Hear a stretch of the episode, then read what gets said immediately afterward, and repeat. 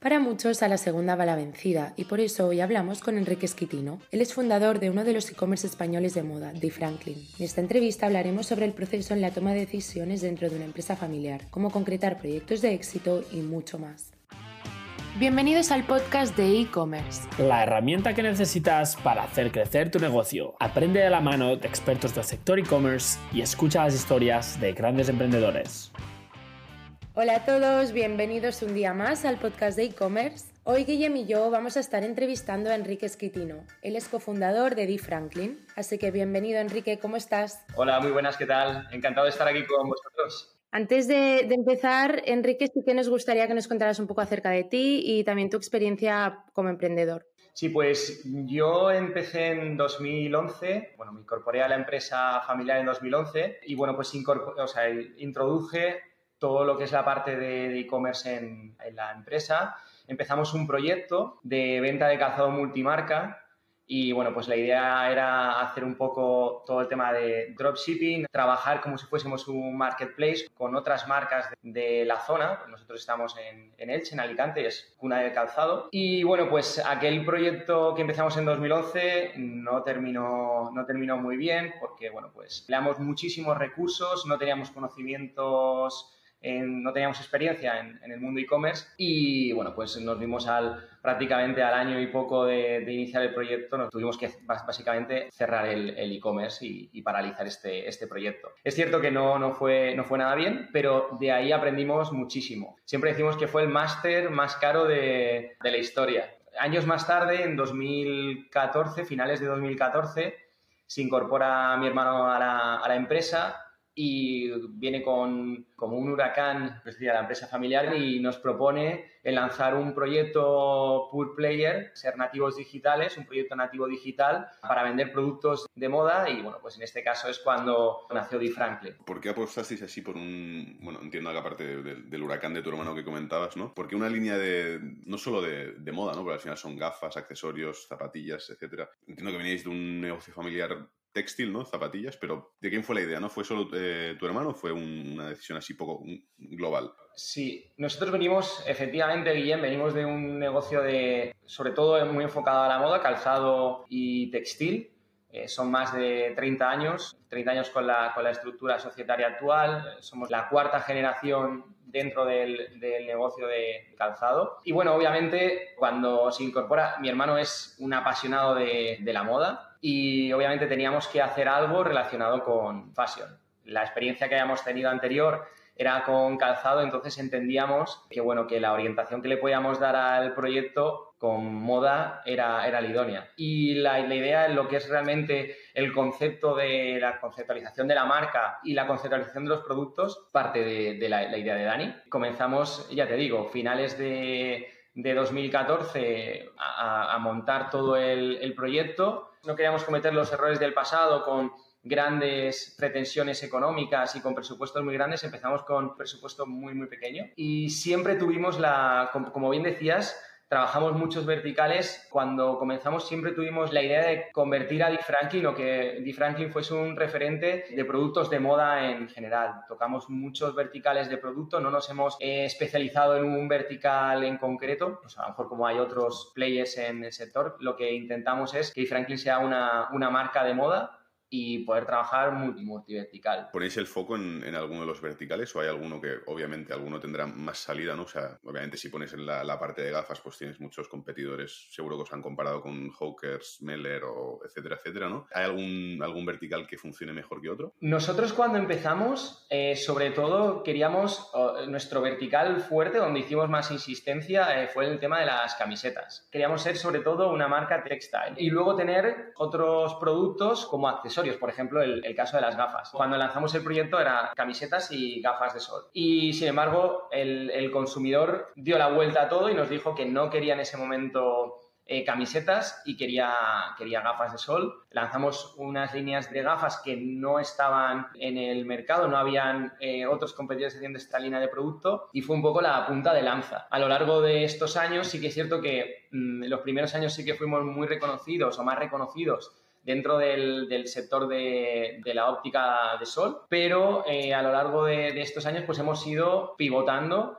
y dándole más fuerza a otros verticales. Eh, ahora, por ejemplo, el vertical de, calzado funciona muy bien, el vertical de, textil en, en la pandemia ha funcionado francamente bien. Entonces hemos ido un poco pivotando y obviamente pues nuestro caballo ganador en, en los meses de, verano, que es el, de, el vertical de gafas. De acuerdo. Y un poco mm, el camino ¿no? que habéis hecho, empezasteis con camisetas y gafas, como que triunfó, triunfaron las gafas, y ahora comentas, eh, vuelven a ser las camisetas, ¿no? Lo que, igual lo que ha ido, las zapatillas, perdón. Hemos visto también que habéis sacado gafas, bueno, para la luz azul. ¿Nos puedes contar un poco esto, ¿no? ¿Cómo habéis llegado hasta aquí? Porque supongo que no, no vendíais este tipo de producto hace cuatro años, cinco. Realmente, una de las digamos, una, una, de las ventajas que, que, tenemos como marca es que siempre intentamos pivotar en, en base a, la, a, lo que nuestros consumidores demandan. Hacemos muchos estudios de, de, mercado de productos que están siendo tendencia en otros sitios o que pueden ser una, una tendencia de mercado en, en, el corto plazo. Y en este caso, el, el, tema de las gafas de luz azul, el tema de las Blue Block,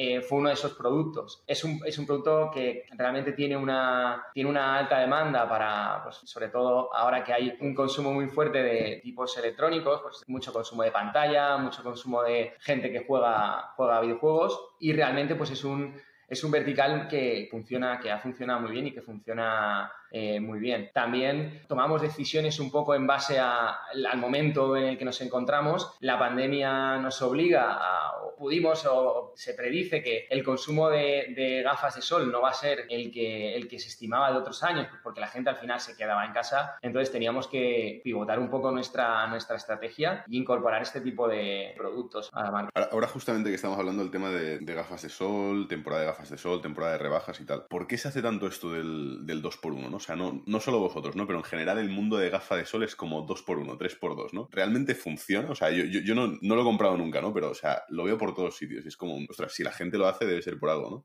Al final, realmente es, o sea, el, el tema de las promociones agresivas viene un poco marcado por el mercado. El mercado, el mercado español, el mercado portugués o el mercado italiano son muy pro promociones. Entonces, muchas veces, digamos que todos los los players nos estamos como canibalizando. Os veis obligados, ¿no? También un poco. Sí, sobre todo si, si quieres tener determinada cuota de mercado en, en, estos mercados, o sea, hay unas estrategias de promociones feroces. Realmente lo estamos dejando, el, el tema de las promos los estamos dejando para eh, momentos concretos de, del año, pero os engañaría si os dijese que, sobre todo en estos mercados, hay una competencia voraz con el tema de las, de las promos y el consumidor se ha se ha acostumbrado a eso. Muchos consumidores se juntan, compran... Y seguramente la, gente no, no, compra si no hay promo, ¿no? O sea, la gente si no hay un 2x1 dice, ¿para qué si lo puedo comprar en, la competencia, ¿no? ¿Para qué si me puedo esperar un mes? Claro, eh, esto te obliga un poco a, intentar diversificar, que tu oferta de productos sea la más amplia y sobre todo intentar diferenciarte de la, de la competencia, como pues abriendo tus propios moldes, haciendo tus líneas de producto más características para precisamente eso, que no sea la palanca promocional la que lleve a, que la gente adquiera los productos. Exacto. Y un poco pasa lo mismo con el tema de, los plazos de envíos, ¿no? Lo mismo que comenta Guillem, ¿no? Que al final los tenéis que adaptar y, por ejemplo, con Amazon, ¿no? Que ahora nos estamos acostumbrando a los envíos 24 horas, 72 horas máximo y si ya tarda más de una semana ya te lo piensas para comprarlo. Sí, o sea, totalmente. Es como que, al final el consumidor demanda eso, demanda que seas más ágil, que ofrezcas un producto que a, nivel de calidad sea bueno y que encima tenga unos precios cada vez más competitivos. Pero sí, bueno, al final es el mercado, ¿no? Lo que te lleva a tomar estas decisiones y hacemos, hacemos mucho esfuerzo en, sobre todo en todo lo que es la parte de operaciones, de logística. Nosotros tenemos la logística in-house. Hemos intentado en alguna ocasión externalizar la logística, pero no hemos sido, bien no hemos encontrado el partner adecuado o bien no nuestra filosofía de trabajo no permitía externalizar los procesos de, distribución. Entonces, todo queda in-house, nosotros podemos controlar la calidad de los procesos y efectivamente, Elena, o sea, el tema de, de, intentar servir lo más rápido posible es un must. Y bueno, sobre todo cuando te enfrentas a grandes retos es cuando tienes que vender fuera y cuando tienes que hacer cross-border es cuando cuando te das cuenta de que tienes que mejorar todos esos procesos de operaciones. Yo creo también que es una falsa necesidad que nos hemos generado, ¿no? Porque al final la inmediatez está en productos de consumo, ya sea comida o productos pues, que necesites de hoy para hoy, ¿no? Pero al final esperar una gafa uno, dos, tres, cuatro días no va a hacer la diferencia, ¿no? Y ahí es donde, bueno, pues Amazon está haciendo mucho daño con las entregas en dos horas, etcétera, etcétera. ¿no? Comentabas el tema de logística. ¿Cómo estáis en, en Elche, has dicho? ¿Lo tenéis todo centralizado ahí? ¿Tenéis más de un almacén por España, por el mundo? Concretamente tenemos dos almacenes.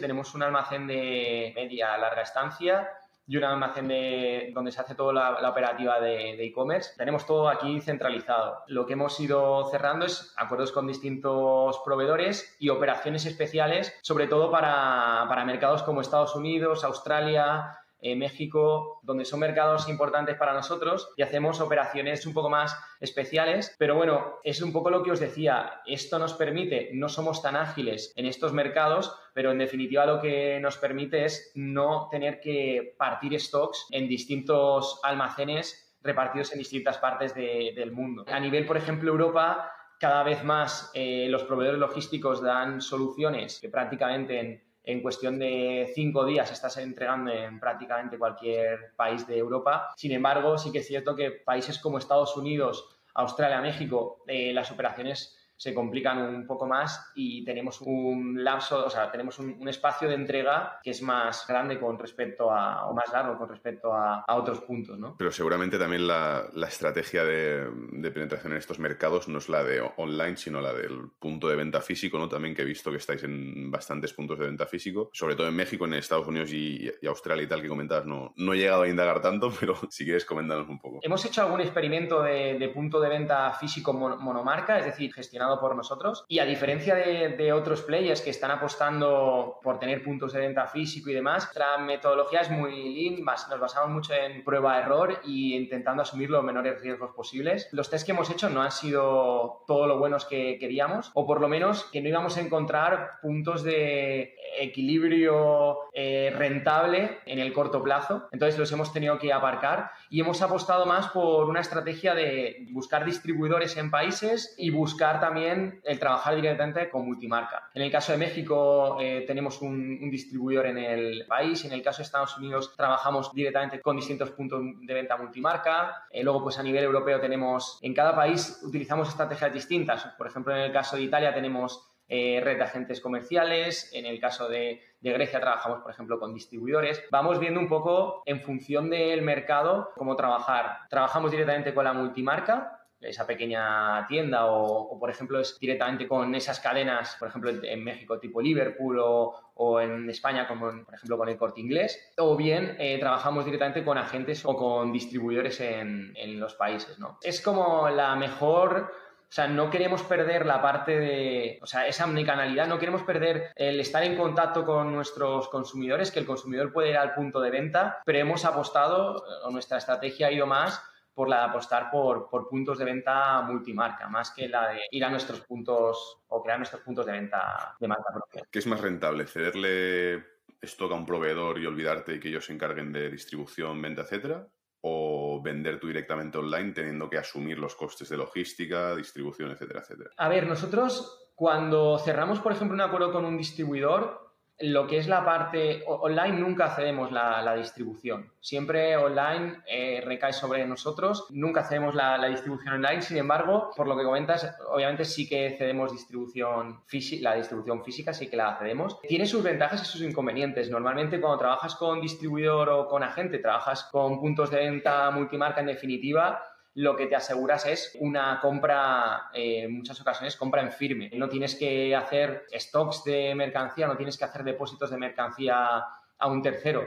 Eh, obviamente, los márgenes se reducen mucho más, pero lo que te estás asegurando es una compra, una compra en firme de determinada mercancía. De la otra manera, hay muchos costes operativos. El hecho de montar una tienda eh, autogestionada pues supone una serie de costes operativos que en estos momentos no ni estamos capacitados ni tenemos el, equipo adecuado para hacer esa gestión y que en estos momentos que creo que tampoco seríamos capaces de rentabilizar. Entonces es un poco por ahí ha ido nuestra estrategia, la de apostar por puntos de venta multimarca. Que esto tiene sus contras, por ejemplo, porque no puedes controlar cómo está representándose tu marca en el, en el punto de venta físico, que esto es un hándicap. Si la tienda multimarca decide hacer una promoción, muchas veces a lo mejor se está vendiendo una gafa vuestra más barata en, en, físico que en online, ¿no? Y, ¿no? tenéis ni idea. Claro, es, este tipo de cosas son complicadas de, vamos, de controlar. Enrique, y para los que nos escuchan, igual gente no que tiene ya su tienda online y que está pensando en montar un punto físico, pero que igual se encuentra en una situación similar como os ha pasado a vosotros, que ve que no es igual no rentable a nivel económico. ¿Qué puntos de venta mm, a nivel, pues yo qué sé, eh, a nivel distribuidores, otras tiendas físicas o marketplaces, qué le recomendarías? ¿Dónde podrían probar de, vender? Personalmente eh, haría sobre todo, apostaría, si, estoy, si soy una, nativa digital y soy un pure player eh, online,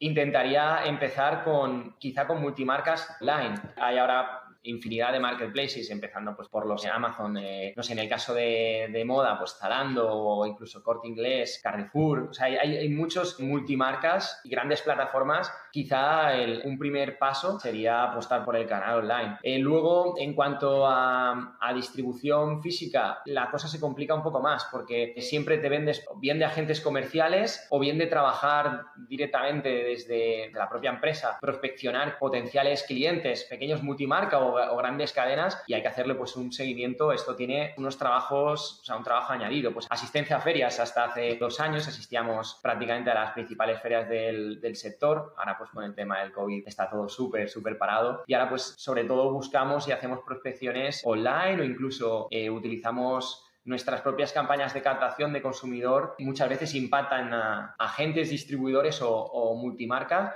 que, en definitiva pues nos contactan para interesarse por los productos. Comentabas el, tema de Native Digital Brand y Pure Players y tal, y me estaba preguntando en qué momento, bueno, si ha llegado el momento, ¿no? O sea, dejasteis vosotros de consideraros un puro e-commerce, ¿no? A consideraros una, al final sois una marca, ¿no? Sois una sois de Franklin, ¿no? Entiendo que también diseñáis vuestro producto y tal. Entonces, ¿dónde está esa diferenciación de, oye, soy un e-commerce, oye, soy una marca, ¿no? O sea, o hay un, hay un punto intermedio. Realmente nosotros venimos de un grupo de empresas que siempre se ha dedicado al retail y venimos los últimos 10 años, hemos ido viendo como el, el canal retail, el canal tradicional, el, el, off, ha ido sufriendo cada vez más. Hemos visto clientes que con, con mucha capacidad y con muchas tiendas han ido cerrando cada vez más. Entonces, cuando empezamos el proyecto de Franklin, lo que principalmente queríamos era intentar huir de eso, porque estábamos viendo cómo estaba sufriendo el sector. Lo que pasa es que te das cuenta que, es un, poco contradictorio, no puedes ir un poco contracorriente, es decir, hay gente que te contacta que quiere tener tu marca, no puedes cerrar esas puertas al canal. Realmente lo que fuimos haciendo y lo que entendíamos era que teníamos que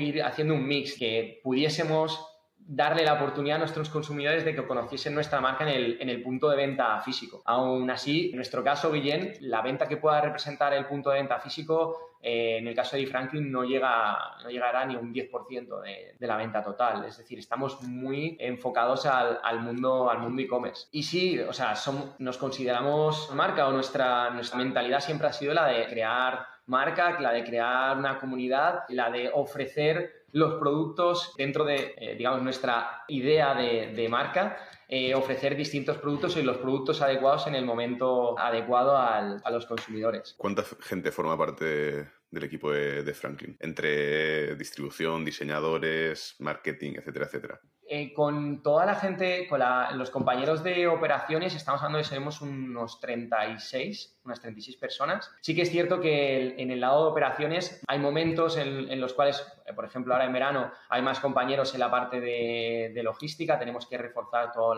la, parte de logística, pero estaremos, normalmente la, la media de compañeros es torno a 36 personas en el, en el equipo. No sé por qué pensaba que seríais más. Como os veo en todos sitios y tal, digo, ostras, tienen que ser un monstruo, ¿no? ¿Cómo habéis conseguido todo este, este proceso de internacionalización siendo bueno, una, pyme al final, ¿no? Básicamente perdiendo, perdiendo el miedo. Eh, muchas veces, cuando hablo con otros compañeros, ostras, es que no sé si el pedido que enviemos a Italia, si va a llegar o no va a llegar o va a llegar en condiciones. Te hablo de Italia, eh, te, hablo de cuando que decías Estados Unidos, Australia, que dices, ostras, que son países que hay gente que es que ni se lo plantea, ¿no? Dicen, ostras, que no va a llegar, ¿no? Realmente es perdiendo el miedo, intentar buscar un, un operador logístico que te dé ciertas garantías, obviamente, controlar herramientas de marketing que te permitan prospeccionar consumidores, buscar nuevos clientes en estos mercados y es tirarte, a, tirarte al ruedo. Eso nos ha pasado factura, es decir, ha, habido mercados eh, que nos hemos tirado al ruedo y habían pasado 30 días y la mercancía aún no había llegado. Muchas veces nos hemos encontrado los problemas, intentamos minimizar la mayor parte de los riesgos, pero muchas veces hemos empezado a enviar, no sé, a países tipo, por ejemplo, Rusia o eh, la mercancía nunca llegar o eh, tener problemas de aduanas. No, has hecho ese análisis previo de qué problemáticas te vas a encontrar con las aduanas o, no sé, este, este tipo de cosas que muchas veces intentas que todo esté, o sea, casi perfecto y nosotros trabajamos con tener un producto mínimo viable, oye, vamos a probar, si funciona, pues seguimos escalando y mejoramos, obviamente, eh, los procesos en la medida de, lo posible. Eso realmente yo creo que ha sido una de las claves para poder expandir la, el abrir muchos mercados y no tener muchas veces miedo. Hablabas de, aduanas. ¿Cómo habéis vivido la nueva regulación que entraba en vigor el 1 de julio aquí en Europa? Pues nosotros ya es que veníamos trabajando porque prácticamente en, en casi todos los países de la Unión Europea superábamos el los umbrales mínimos, entonces ya veníamos trabajando con anterioridad, pues abriendo, abriendo ventanillas en cada uno de los, de los países, declarando las ventas en los países que correspondían. Para nosotros realmente ha sido como más sencillo todo, porque ahora realmente digamos que todo se, todo se aúna, se hace todo en una misma declaración, no hace falta tener que abrir una ventanilla, no sé, en Polonia, no hace falta tener que, tener que sufragar todos esos gastos que, que conlleva estar presentando declaraciones en cada uno de estos países, lo unificamos todo en, se hace una única declaración para cada uno de esos países y ha sido como beneficioso. Sí, un, alivio al final, ¿no? O sea, para que no, quien nos escuche y no lo sepa, o sea, básicamente antes cuando una empresa facturaba más de X miles de euros en según qué país, pues necesitaba un, número de VAT bueno, un número de VAT de, dicho país, ¿no? Y a partir del 1 de julio, de hecho, la, semana pasada entró en vigor una nueva ley que ya no, como que la ha regularizado, ¿no? La ha estandarizado para no tener esa necesidad de tener un, VAT en, cada uno de los países. Básicamente, sin, entrar en muchos temas fiscales y tal, pero eh, lo que se hace ahora es que todo se recoge, la Hacienda Española lo que va a hacer es recoger los IVAs que correspondan a cada uno de los países donde estás haciendo la venta y entre haciendas anda el juego, entre, entre haciendas de cada uno de los países se pondrán de acuerdo. Entonces esto, claro, nos ha ayudado mucho a no tener que estar dependiendo de consultora externa para llevarte la gestión y hacer las declaraciones pertinentes en Polonia o, ¿sabes? Esto nos ha ayudado bastante. Digo Polonia por decir cualquier otro de los 27 países. A nosotros, en este caso, nos, nos ha beneficiado en ese, en ese aspecto sí que sé que compañeros pues me comentaban, ostras, tal, todo este tema del IVA, cómo nos va a afectar y demás, en nuestro caso nos ha beneficiado en ese, en ese aspecto. Enrique, el hecho de estar en la plataforma de Shopify eh, teniendo vuestro e-commerce, ¿os ha facilitado la internacionalización de, de los productos? Totalmente. Nosotros hemos recorrido un camino de sangre, sudor y, y lágrimas y creo que con toda la gente que ha hablado le ha pasado un poco lo mismo. Nosotros veníamos de Magento 1, empezamos con recursos súper limitados y el hecho de estar con, trabajando con Magento necesitábamos de bien una agencia externa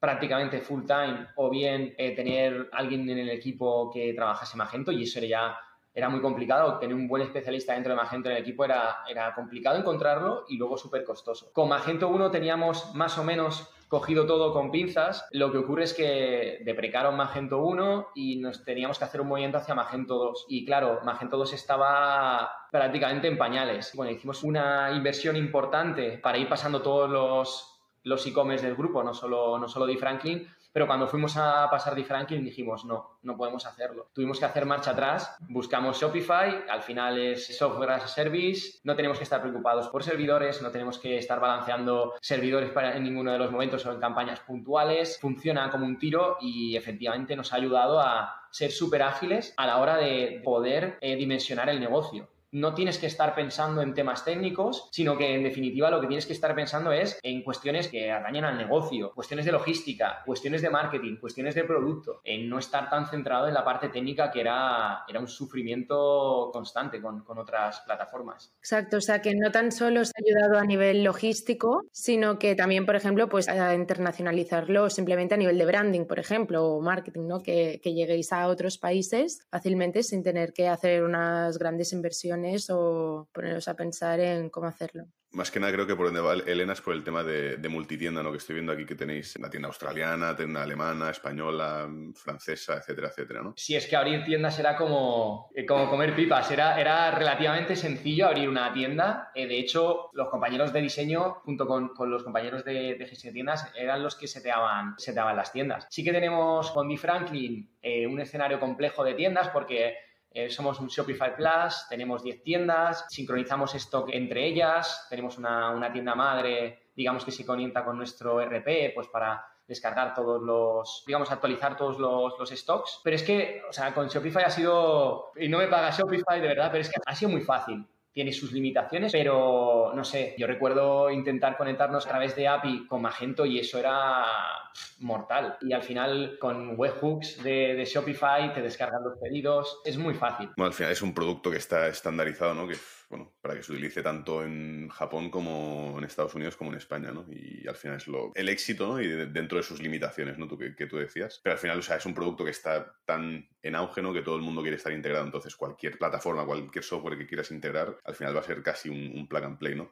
A no ser que utilicéis RPs que a la medida oye, pues no, utilizamos SAP y tenemos aquí una integración claro. liada por detrás que, que, no quiero ni verla, ¿no? No, pero sí, sí, o sea, eh, incluso nosotros que el, el, RP con el que trabajamos en un RP propio fue como bastante sencillo de, de poder conectarnos, ya te digo, con, a través de, de, webhooks. Fue relativamente sencillo, nada, nada que ver con aquellas eh, integraciones titánicas de, de, Magento y cambiar cualquier cosa en Magento era, era mortal. Eh, no sé, es que lo pasamos, lo pasamos francamente mal, balanceando servidores y todo este tipo de, de cosas. Lo pasamos mal. Es la historia que, no, que, nos llega casi siempre que nos llega una, una, migración de Magento, ¿no? De oye, queremos salir de aquí, no sabemos cómo hacerlo. Y aparte, o sea, presupuestos, lo, lo que tú decías, pues no sé, muchas veces de migraciones de, de seis cifras estamos hablando. Sí, sí, sí. sí que decía, ostras, ¿dónde me estoy metiendo? ¿no? Que son inversiones interesantes. Y Enrique, a nivel, a nivel marketing, ¿qué tipo de estrategias soléis utilizar para promocionar D. Franklin? Cuando empezamos, con la experiencia que llevábamos,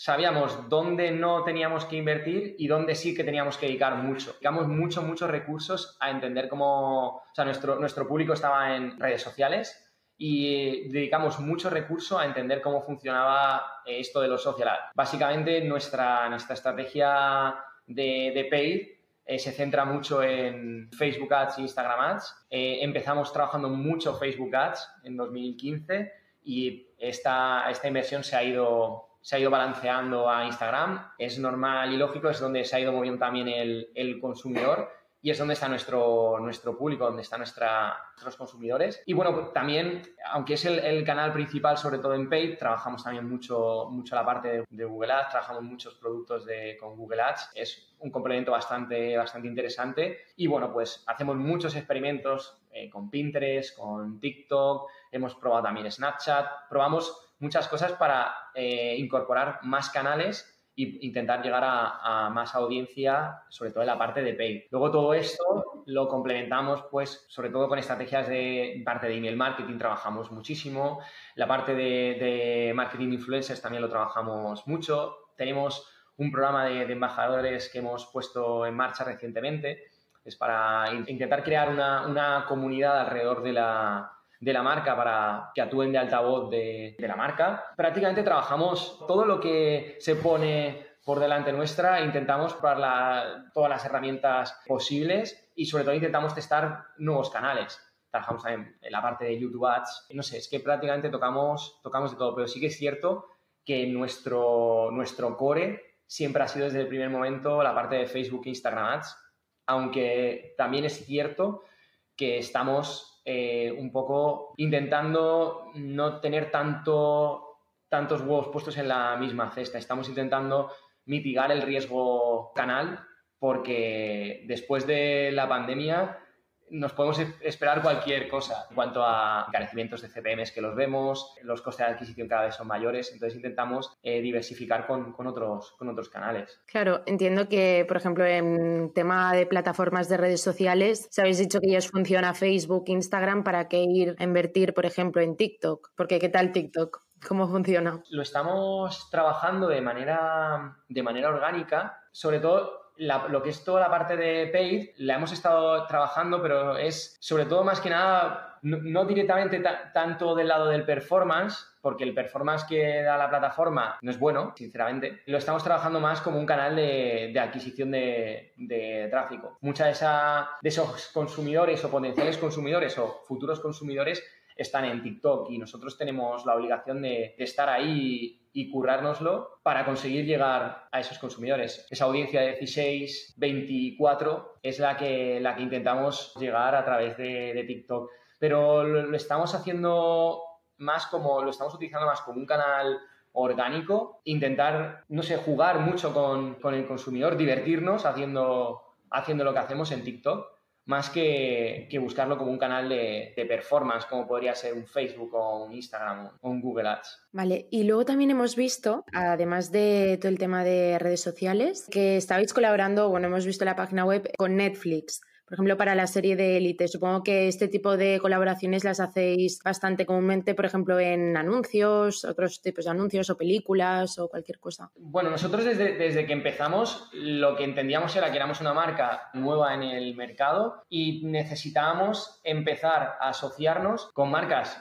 muchísimo más grandes que podríamos quizá llegar a ser en algún, en algún momento, con marcas grandes intentar ganar ese, reconocimiento de marca, intentar asociarnos y, llevarnos algo de esa estela de reconocimiento de marca. Entonces, siempre trabajamos desde el primer momento con una estrategia de co-brandings con muchas marcas. Hemos tenido una muy buena relación y hemos hecho muchas cosas, por ejemplo, con, con Monster Energy, con la gente de correos, que a pesar de que es una marca que quizá no corresponde a un target tan afín como nuestra marca, nos pareció brutal porque Correo nos proponga un acuerdo, o sea, una colaboración y que cuente con nosotros, por ejemplo, para hacer una línea de zapas una línea de, gafas para correos, pero hemos hecho, no sé, hemos trabajado tema de cobrantes con muchísimas marcas, tanto desarrollando productos como por ejemplo para Starbucks, eh, desarrollamos un producto nuevo que sacaron, bueno, era una bebida de, era para, lo de, para Halloween, una bebida de calabaza, desarrollamos una línea de, gafas. El pumpkin chai este, ¿no? Sí, el, el pumpkin... Es como un chai latte, creo. Sí, sí. Y desarrollamos también una línea de gafas, o sea, son son colas que nos parecen brutales eh, de nuestro lado, el poder sentarnos con departamentos de marketing de estas grandes marcas y hacer colaboraciones nos parece brutal, es el lado divertido de, todo esto, del día a día. Luego lo que sí que hacemos mucho es trabajamos desde la parte de comunicación interna de, de la marca, trabajamos con muchos estilistas de moda, hacemos eh, distintos showrooms y entonces pues vamos moviendo nuestro producto en distintos estilistas. Pues como en este caso estuvimos trabajando en y estamos trabajando en la serie Elite con, con producto y tanto con gafas como con calzado y con algunas prendas, pero Trabajamos, por ejemplo, también con la gente de, del hormiguero, que mola mucho al final que tu marca pueda estar en un prime time. Una impresión en prime time, pues quizá no te ayude a vender en ese momento. Digamos, son impactos brutales que ayudan mucho a, todo esto. al final es, es mucho trabajo también de compañeros de comunicación que hacen un trabajo muy, muy chulo de contactar con toda esta gente y poder, y que nuestra marca esté, esté presente en, en vamos, en los en mayor número de espacio posible, sí. Claro, debe ser un trabajo increíble. ¿Cuánta gente hay en el departamento de comunicación y marketing? Como os decía, no somos tampoco así a nivel de grupo, somos eh, más de 70 personas, pero el equipo de Franklin no es un equipo extremadamente grande. Hay dos compañeros en la parte de comunicación y están constantemente trabajando tanto con estilistas como con, con influencers. Pues muy cracks, ¿eh? Estos dos. sí, sí, realmente es más una cuestión de metodología. Eh, lo que hemos ido haciendo, trabajamos, como os decía, mucho prueba-error y hemos ido depurando, digamos, procesos e intentamos trabajar como muy auto, autopilot en este aspecto a la hora de la captación. Sabemos muy bien qué perfiles son los que queremos captar o con qué estilistas queremos trabajar. Por lo menos intentamos tocar esas puertas. Otra cosa es que luego que quieran trabajar o no, o que te abran la, la vía de la colaboración. Pero sí, o sea, realmente tenemos depurado mucho esos, esos procesos. Ok, pues genial. No sé si Elena tienes alguna pregunta más. Hemos tocado todos los palos. No, sí, a ver, como última pregunta, Enrique, saber un poco, pues como experiencia propia como emprendedor, pues las ventajas y desventajas que has visto o pues algún consejo que quieras ofrecer a, la audiencia y a toda esta gente que nos está escuchando. Personalmente, dando consejos no soy, no soy el mejor, pero sí que es cierto que lo que podría decir es que muchas veces tenemos que perder ese miedo al hacer determinadas cosas. Digamos que una de las, de las cosas que aprendí en, aquel primer proyecto que no, que no salió tan bien eh, es sobre todo a no intentar empezar